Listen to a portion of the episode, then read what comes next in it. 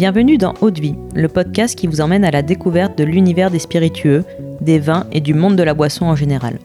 Je m'appelle Constance et je suis la cofondatrice de Speakeasy, un média qui vous emmène explorer les actualités de ces univers passionnants. Dans Haute Vie, on part à la rencontre de celles et ceux qui imaginent ce que nous buvons. On parlera histoire, savoir-faire, terroir, création ou encore passion pour en apprendre plus sur ce qui se trouve au fond de notre verre. Mais juste avant de vous laisser avec l'épisode du jour, pensez à vous abonner et à laisser une note plus un avis sur Apple Podcast. C'est la plus belle des récompenses pour toutes les heures de travail effectuées chaque semaine. Bonne écoute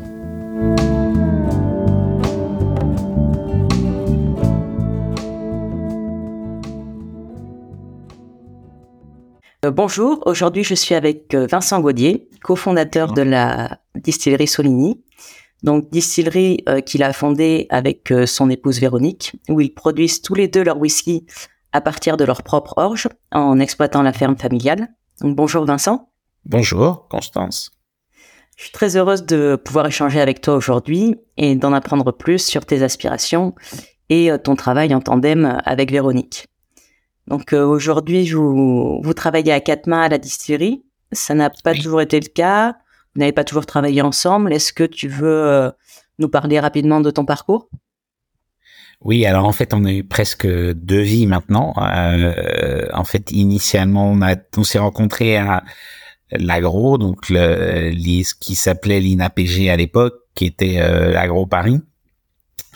Euh, on faisait tous les deux nos études à, à cet endroit-là et euh, on, avait euh, des aspirations un peu différentes puisque moi je voulais plutôt euh, partir euh, dans les, marchés des matières premières et Véronique voulait faire du développement agricole dans les pays d'Afrique ou d'Asie. Euh, on s'est rapidement rendu compte que si on voulait rendre les deux options euh, compatibles, euh, il allait falloir faire un choix. Et donc on a choisi ce qu'on appelait l'aspect éco. Donc elle a fait, elle s'est orientée vers les métiers de l'organisation et du conseil. Et moi j'ai fait de la finance pendant une à peu près 25 ans.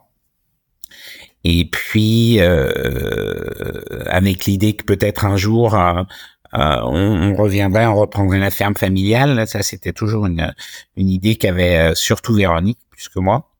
Et puis, euh, et puis, ben voilà, ce, ce rêve s'est réalisé progressivement. Hein. Euh, mon père, commençant à prendre sa retraite, on a, on, s'est dit qu'il fallait qu'on s'organise autour d'un projet et qu'on puisse faire évoluer euh, cette euh, cette structure pour que on puisse euh, travailler ensemble et en exploitant chacun ce qu'on avait appris à faire dans nos métiers respectifs. Donc ça c'est un processus qui a pris un peu de temps, mais on a abouti, je dirais fin 2017 à l'idée que une des choses qui était le plus proche de, de ce qu'on savait faire, ce serait de, de distiller de l'or puisqu'on était euh, cultivateur euh, d'orge, puisqu'on avait euh, acheté un petit domaine ou une partie d'un petit domaine en Bourgogne et qu'on était devenu un petit peu viticulteur. En tout cas, on avait appris pas mal des, des techniques viticoles et donc on maîtrisait assez bien l'élevage en fût et on,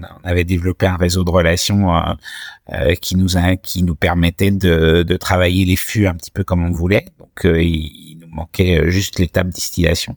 Euh, sachant qu'à l'agro, on avait étudié la fermentation, euh, tout un tas de choses comme ça, les process, l'organisation, et que nous, on savait à, peu près faire des business plans. Donc, il nous manquait cette étape cruciale qui est la distillation. D'accord. Et donc, en fait, il y avait le, la volonté vraiment de créer un projet commun dès le dès le départ. Oui, c'était ça on avait déjà eu un, beau projet commun parce qu'on a on a quatre euh, garçons euh, que ça ça ça nous avait un petit peu occupé en plus de nos activités professionnelles. Mais là maintenant ils sont grands donc euh, on, s'est dit que c'était le, le moyen de d'occuper une deuxième partie de notre vie de manière un peu plus constructive peut-être ou en, tout cas plus en passant encore plus de temps ensemble qu'en ce qu'on avait pu le faire et donc c'était c'était un beau c'était un beau projet et vous vous êtes toujours intéressés tous les deux aux spiritueux? Alors, euh, initialement, c'était plutôt le vin. Euh, qui était notre euh, notre centre d'intérêt commun. Mais moi, j'avais toujours considéré que le il y avait un continuum finalement entre le entre le vin et les spiritueux et que euh, il y avait probablement beaucoup de choses, plus de choses en commun que, que ce qu'on on voulait bien le, mm. le, croire, et, que euh, alors c'est assez difficile de de conjuguer les deux euh, les deux dégustations simultanément. C'est vrai qu'il y a un, impact gustatif de, du spiritueux qui qui fait que c'est difficile tout de suite après de, de repasser sur des vins, mais mais bon ça se travaille et ça se fait de plus en plus euh, via des cocktails, via des dilutions, ou via un peu de temps, ou des choses comme ça. Donc, euh, c'était, moi, j'étais très intéressé aussi par la spirituelle. J'aimais bien l'Écosse en général. Euh, j'aimais bien euh, le, le, mon tintin préféré, par exemple, c'était c'est c'est ce c'est c'est l'île Noire, je crois. Oui, c'est l'île. Et euh, ouais, est-ce qu'il y a eu un, un déclencheur? Parce qu'il y a un grand pas à franchir quand même entre le fait de déguster, de connaître, et le fait de se lancer vraiment dans sa propre euh, production. Est-ce que ça s'est fait progressivement ou alors il y a eu un élément euh, euh marquant? Alors il y, a, y a plusieurs euh, éléments marquants. Je dirais que un, un des déclics, c'est le c'est le fait qu'on était retourné au Japon où on avait vécu dans euh, où on avait pratiquement commencé notre parcours professionnel il y a, il y a plus de 30 ans maintenant et euh, on, on, on, était dans de la famille là-bas et euh, on était en train de goûter des, euh, des whiskies japonais et, euh, et, et là on s'est dit finalement finalement il y a, il y a quand même quelque chose qui est assez incroyable c'est que partout dans le monde l'orge sert de base et, a un impact à la fois sur l'alimentation mais aussi sur la culture. Et euh, même si les Japonais font pas beaucoup d'orge, voire quasiment pas, en tout cas ils avaient utilisé euh, les céréales comme comme support d'un développement de spiritueux. Et euh, on trouvait assez intéressant le fait que la France, alors il y a probablement des origines géoclimatique, c'est-à-dire que euh, on avait des, des céréales de très bonne qualité qui qui euh, avaient l'avantage de pouvoir se récolter euh, mûres et sèches et donc se garder longtemps. Donc il n'y avait pas une obligation de distillation très rapide des céréales, alors que les fruits euh, qui poussent, enfin qui se développent énormément hein, sous notre régime tempéré, eux, n'ont euh, pas une durée de conservation très longue. Donc c'est vrai qu'il y avait une culture de la, distillation des fruits qui était beaucoup plus euh, répandue en France que, que la, distillation des céréales. Et je pense que la distillation des céréales en, Écosse, c'est lié à leur climat. Quoi. Ils sont incapables mm-hmm. de d'avoir des céréales qui se gardent longtemps puisqu'elles sont elles sont rarement euh, sèches et elles atteignent, rarement leur degré de maturité. Donc, euh, il y, avait un besoin de distiller au, plus vite euh, cette ressource. qui n'était pas le besoin en France. Donc le, développement tardif de, la distillation des céréales en France, il est, lié à notre climat, mais il avait, il, a tout son intérêt et il a toute ses, toute la richesse que ça peut avoir partout dans le monde. Mmh. Et donc c'est ce, ce voyage au Japon qui a qui a amené cette réflexion sur le. Qui a, ouais, exactement. Qui, qui, qui nous a dit, euh, qui, alors on avait exploré d'autres voies de diversification, mais euh, on s'est dit que celle-là, c'était celle qui faisait le plus de sens, à la fois par rapport à nos goûts et euh, aussi par rapport à son potentiel et au fait que le marché français était un marché porteur pour pour le whisky. Donc les, les pièces du Pulse se sont assemblées dans votre tête? Assez logiquement, finalement. Ouais. ouais. Et euh, donc toi, tu, tu viens d'une famille de d'agriculteurs. Ouais. Euh, tu as grandi dans la ferme familiale. Tout à fait. Ouais. Euh, j'étais alors ça fait très longtemps hein, qu'on est euh, qu'on est champenois puisque euh, on s'est rendu compte qu'on était on avait fait à peu près 8 kilomètres hein, entre la ferme initiale en 1530 et celle qui est exploitée à, à, côté de Souligny depuis 1710. Donc, nous on a été des globetrotters avec Véronique, mais euh, c'est pas une, euh, c'est pas un des un des aspects euh, qui caractérise le mieux ma famille. oui, et t'es revenu à ces racines là. Oui, d'une certaine manière, oui. Et tu, quand tu étais plus jeune, est-ce que tu, tu savais que tu allais reprendre la ferme un jour ou alors c'était c'est venu comme ça beaucoup plus tard? Euh, c'était c'était pas si clair. Je je, je, je participais beaucoup euh, parce que c'était quand même une tradition familiale. Euh, mon père travaillait avec son frère, euh, on était avec mes cousins euh, dans les champs, mais c'était parfois plus assimilé aux corvées qu'il fallait partager qu'au au plaisir de se promener dans les champs. Mais ça s'est développé petit à petit et je pense que le fait d'avoir été loin et de d'avoir voyagé beaucoup voyagé, on se rendait compte que en fait le mais même pour nos enfants, ce qui était chez nous, c'était quand on, on retournait à, on retournait à la ferme où on avait acheté une maison de campagne. Donc, euh, mmh. d'une certaine manière, euh, il y avait il y avait une attache qui avait toujours été euh, maintenue et bon, bah, la génération d'avant avait pas véritablement besoin qu'on qu'on intervienne euh, et qu'on les aide, mais il y a un moment où ils ont été atteints par la limite d'âge. Donc euh, à, ce moment-là, c'était c'était plus facile de s'imaginer euh, euh reprendre et, et faire évoluer. D'accord. Hmm. Ouais, c'est un, un, parcours que je remarque. Alors bon, sans faire de généralité, de personnes qui sont nées dans le milieu de l'agriculture, qui à l'adolescence voient ça comme une corvée et se font tout pour s'en aller et après finalement ils, reviennent euh, après leur une, après avoir euh, avoir euh, évolué par monts et par vaux.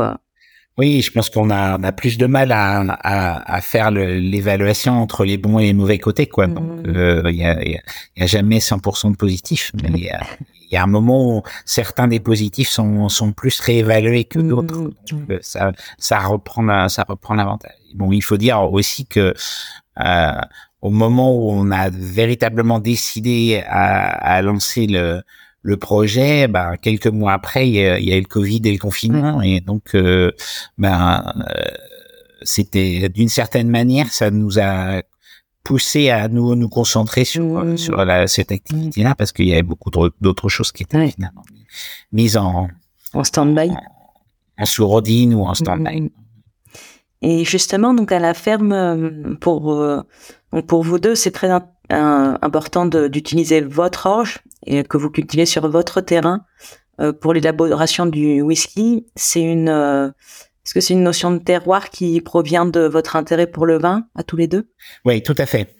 Alors ça c'est euh, au début, euh, la première idée, c'est euh, on, a de l'orge, donc euh, il faut qu'on utilise des matières premières que qu'on a à disposition. Mais le l'agriculture comme elle est pratiquée en Champagne, elle est, elle a été de plus en plus orientée vers la standardisation, vers des normes de qualité assez drastiques, mais une, dans dans un cadre très euh, de production de masse parce que euh, les les grands brasseurs euh, et du mondiaux s'approvisionnent en Champagne auprès des grands malteurs de, de Champagne.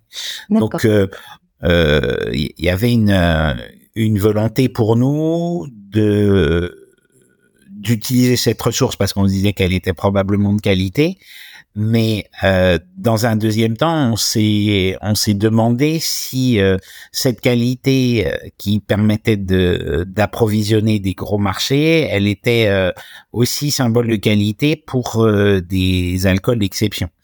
Et on s'est rapidement rendu compte. Alors il y a, quand même de plus en plus de littérature hein, sur ce sujet-là. Euh, au moment où nous on commençait à réfléchir, euh, Waterford par exemple avait déjà démarré euh, largement son projet. Il y avait euh, des hautes glaces en France. Il y avait, il y avait quand même des gens qui étaient à, à l'avancée de, des réflexions sur une approche de, de, qualité de la céréale qui était différente de ce que nous en Champagne on appelait la qualité avant. Et euh, bah finalement, nous le déclic, on l'a eu euh, avec des gens qui nous disaient mais goûtez vos céréales, quoi, euh, croquez dedans et vous allez voir ce que ça donne. Et c'est vrai que bah le, réintégrer le goût de la matière première, ça c'est quelque chose qu'on qu'on a fait euh, quand on était en, quand on a travaillé en Bourgogne sur nos vignes. Euh, enfin, la Bourgogne, c'est euh, le fruit d'abord, quoi. Donc après, il y a le travail du sol, il y a le terroir, etc. Mais l'origine, c'est le fruit. Et on s'est dit, mais c'est c'est c'est probable euh, même si c'est beaucoup plus difficile à mettre en œuvre euh, que euh, une approche de d'étude du sol, de d'extraction d'un goût, de d'identification d'un goût particulier de la céréale, si c'est une démarche qui est intéressante. Donc nous on voulait pas pro D'abord, on ne voulait pas faire un mauvais produit, donc on voulait essayer de faire quelque chose de bon, mais surtout on voulait faire quelque chose qui avait du sens. Et euh, alors pas mm. pas nécessairement, j'utilise surtout c'est c'est c'est pas c'est pas véritablement, c'est plutôt et aussi. Euh, il y a il y a une combinaison de faire bon et euh, euh, et probablement de faire meilleur en, en, en travaillant euh, mieux la matière première. Et donc ça, c'était euh, c'est quelque chose qui nous venait de la Bourgogne et, et, donc c'était clair qu'il fallait qu'on trouve euh, un, un, vecteur, qu'on qu'on qu'on essaie d'utiliser euh, la bonne orge pour euh, voir jusqu'où on peut aller dans euh, la recherche du terroir, l'expression du climat, etc. Donc bah ça, on est, je dirais, dans une phase euh, d'essai. Et euh, mhm. le problème de la céréale, c'est que c'est une culture annuelle hein, qu'il faut faire en rotation. Et donc, on va aller, euh, puisqu'on revient tous les 5 à 6 ans sur la même parcelle, on va aller 6 ans moins vite dans nos recherches que si on le faisait sur sur une plante pérenne comme comme la vigne quoi. Donc euh, c'est c'est un peu ce que disent les gens des hauts de glace quoi, c'est que avant qu'on accumule les informations qui nous permettent mm. de prouver le terroir, de d'isoler les bonnes parcelles, euh, c'est l'œuvre de probablement plusieurs générations. Mm. Ouais, parce que c'est ça aussi qui est passionnant. Ouais, bien sûr. Ouais, c'est hyper intéressant parce que je crois que les euh, vos champs d'orge, ils recoupent trois zones géologiques distinctes. Oui, tout à fait. Le, à Soligny, on est vraiment à l'intersection de d'un côté euh, la Champagne euh, classique crayeuse euh, et du, du pays d'Hôte et du Nogentais. Donc c'est euh, c'est on a de la des, de la vallée de Seine, on a de la craie, euh, on a des argiles, on a des silex. ça a un petit peu faillé. Donc on, a vraiment même à l'intérieur de parcelles, c'est des parcelles qui ont des, des dimensions classiques de la Champagne, donc en plusieurs dizaines d'hectares, mais à l'intérieur, on a des fortes hétérogénéités de, de, de, sol. Et donc, bah, ça, ça nous permet de d'essayer d'isoler chaque année un lot qui est intéressant, euh, qui soit homogène, parce qu'il faut quand même, euh, on a des contraintes euh, de d'homogénéité des grains pour pour les faire malter.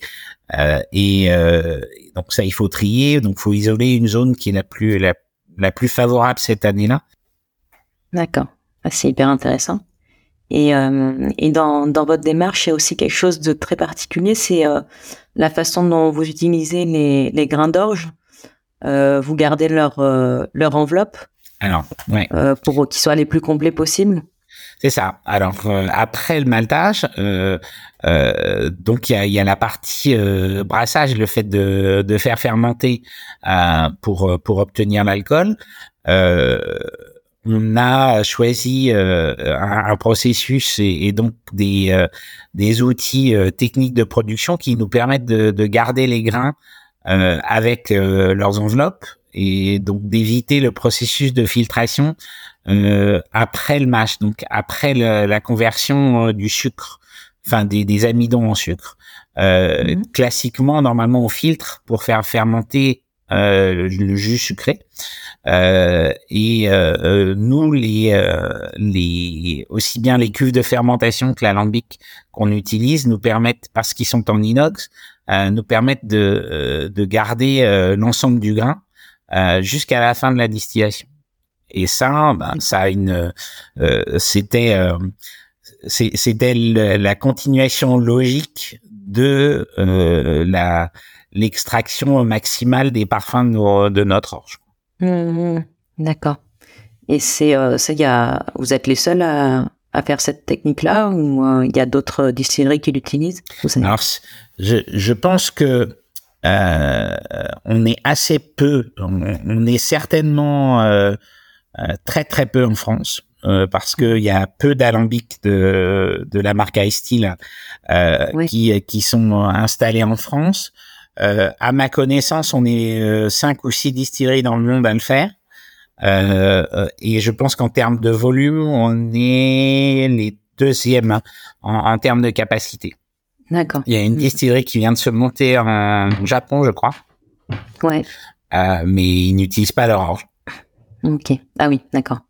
Et c'est donc c'est cette euh, cet alambic euh, Ice Steel qui vous permet de euh, d'utiliser cette technique-là? Oui, tout à fait. Le, le, fait que ce soit un, énorme cube euh, avec des très gros agitateurs et des une chauffe électrique indirecte, ça permet de d'éviter que les grains accrochent euh, on, bah, on, on, comprend bien quoi. Une casserole en cuivre, euh, s'il faut remuer et gratter en permanence. Euh, euh, une casserole de lait en cuivre, ça c'est une catastrophe quoi. Ça accroche à tout.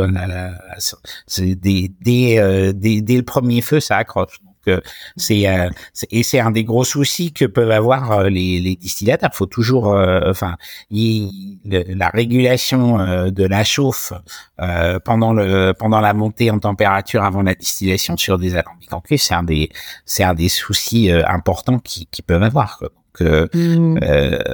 c'est vrai que nous, ça, un, ça nous gagne du temps parce que le processus de nettoyage, enfin, on, on pourrait pas garder les grains si on n'avait pas ce, ce processus. Ouais, bien sûr. Mmh. D'accord. Euh, et alors, euh, toi, Vincent, euh, dans, où te vois-tu dans 10-15 ans avec la, la distillerie Soligny? Alors, ben, mon rêve, ce serait d'avoir une boutique Soligny en Écosse, probablement. Mm. Mais ça, c'est de la provocation. je, non, j'aimerais bien que qu'on que dans une quinzaine d'années, euh, euh, nos les consommateurs euh, achètent du Soligny et, donc euh, et l'habitude, ce goût de grain qui est euh, qui est assez euh, facilement identifiable et le tout le processus de de qu'on a mis qu'on a inventé enfin qu'on a inventé qu'on a mis en œuvre pour euh, pour euh, distribuer des pure malt d'abord et puis euh, distribuer des whisky ensuite, c'est c'est un processus qui est qui nous qui est fait pour expliquer notre travail. Et donc j'aimerais bien qu'à l'arrivée, dans une quinzaine d'années, les gens qui boivent du Soligny, ils aient ils aient en tête ce parcours et ils aient commencé à boire du Soligny, par exemple en ce moment, et qu'ils soient restés fans de Soligny. D'accord. Donc créer une vraie marque de, de fabrique à partir de vos de vos expérimentations sur euh, sur le travail de l'orge et euh, ouais. Et donc c'est un, un rêve j'imagine qui est partagé par Véronique puisque vous fonctionnez oui, oui. vraiment tous les deux tout à fait alors là c'est le c'est c'est c'est complètement l'idée et puis donc bah si possible l'exporter quoi parce que c'est mm, euh, nous on a toujours aimé voyager donc si euh, si on peut euh, aller euh, montrer notre produit euh, dans, dans, les grands pays consommateurs de, de mmh. c'est quelque chose c'est sûr.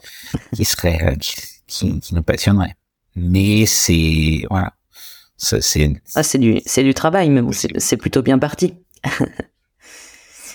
Et alors, bah merci beaucoup. Je vais te poser une, une dernière question. C'est quelle a été euh, ta plus grosse claque de dégustation de spiritueux?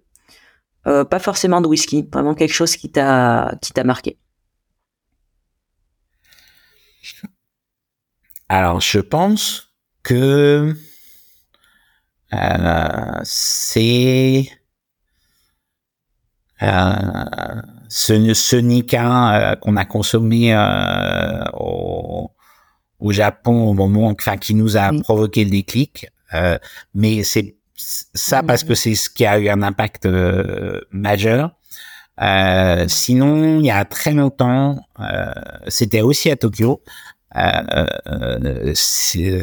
C'était un très grand vin de Bordeaux. C'était un château Latour 1970 qu'on a qu'on nous a offert et ça c'était le, premier très très grand vin que j'ai que qu'on goûtait, qu'on buvait et euh, ça c'était une vraie expérience euh, de gustative quoi. C'est le, le, le lieu était bien, le, euh, c'était un cadre convivial, c'était c'était vraiment un moment d'exception et c'est un peu aussi comme ça qu'on qu'on a expliqué et qu'on essaie de développer euh, l'atmosphère autour de Soligny. C'est que euh, Soligny, ça doit pas être seulement un, un bon alcool, ça doit être euh, quelque chose qui évoque et qui qui fait mm. penser à pour que que chacun s'approprie pour devenir la petite Madeleine quoi finalement. Eh ben super, merci, merci beaucoup, merci pour euh, pour cet échange. C'était hyper intéressant de donc de plonger au cœur de ce de ce projet et euh, donc de ton expérience, de votre expérience à tous les deux en tant que que producteur de whisky de terroir. Merci beaucoup. Et pour les auditeurs de d'eau de vie, je vous dis à très vite pour un nouvel épisode. À bientôt.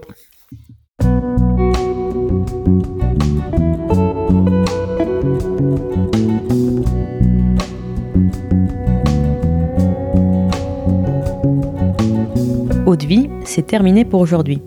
Enfin presque. Si vous avez aimé cet épisode, pensez à noter Eau vie 5 étoiles sur Apple Podcast avec un petit commentaire pour nous encourager. C'est ce qui nous aide à gagner en visibilité et nous encourage à produire toujours plus d'épisodes. Enfin, si vous souhaitez en apprendre plus sur l'univers des vins, des spiritueux et du monde de la boisson en général, rejoignez-nous sur Speakeasy, le lien est dans la description. Merci encore et à la semaine prochaine.